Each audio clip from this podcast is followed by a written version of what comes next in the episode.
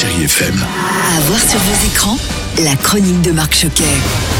Bonjour à tous et j'espère que vous allez bien. Cette semaine dans vos salles, Emma Stone chez Disney, Karine Viard au Japon et un film phénomène.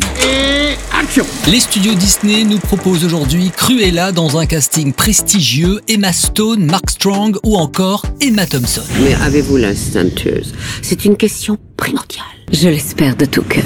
Tournée en prise de vue réelle en Angleterre, voici une belle occasion de découvrir la trépidante genèse d'un des personnages les plus mythiques et non conformistes des studios Disney, Cruella d'enfer, dont les méthodes, vous le savez, sont aussi impitoyables que le style admirablement avant-gardiste. Dans la peau du rôle titre, donc, nous retrouvons Emma Stone, succédant ainsi, hein, on s'en souvient tous, à Glenn Close, qui avait joué le personnage à deux reprises dans Les 101 Dalmatiens et sa suite, 102 Dalmatiens. Je que c'est le moment d'envoyer de la musique. Bah non, pas tout de suite Cruella, parce que là je voulais continuer avec Dans les salles, d'où l'on vient, c'est le titre, une comédie américaine qui allie euh, romantisme, drame et comédie musicale. Un rêve, c'est pas toujours un beau diamant scintillant. Quelquefois, c'est pas si joli. Nous sommes au cœur de New York, un garçon originaire de la République dominicaine essaye de se faire une place, de réaliser son rêve, mais tout se complique quand il croisera le regard de Vanessa qui rêve de devenir, elle, styliste. Leur rencontre sur fond de danse et de musique va chambouler leur vie de manière inattendue. Et je poursuis avec un film signé Amandine Gay, une histoire à soi. J'ai été bouleversé et attendri à la fois en faisant, comme vous le ferez, vous aussi, avec ces personnes adoptées. Ils viennent du Brésil, du Rwanda, d'Australie et vous allez découvrir des personnalités qui se livrent à travers des photos, des images d'archives et je vous le conseille vraiment si ce film est dans une salle à côté de chez vous. À partir du moment où j'ai su que j'étais adoptée, donc je savais bien qu'ils étaient venus me chercher quelque part. Et puis je termine avec Tokyo Checking d'Olivier Payon avec Karine Viard, Stéphane Bach et Yumi Narita. Qu'est-ce qui se passe C'est une alerte tsunami.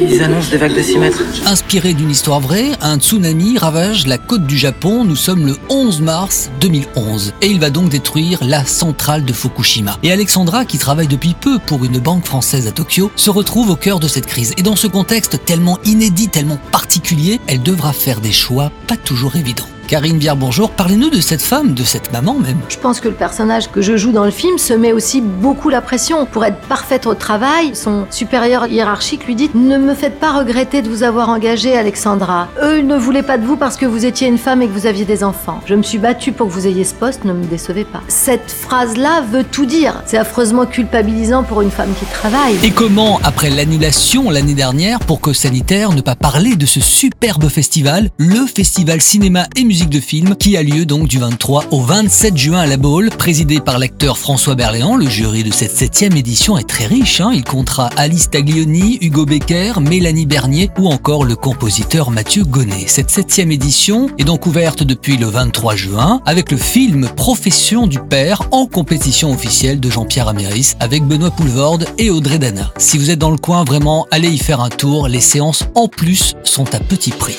Merci de rester fidèle à ce podcast à la semaine prochaine pour d'autres sorties ciné près de chez vous. Bon ciné à tous.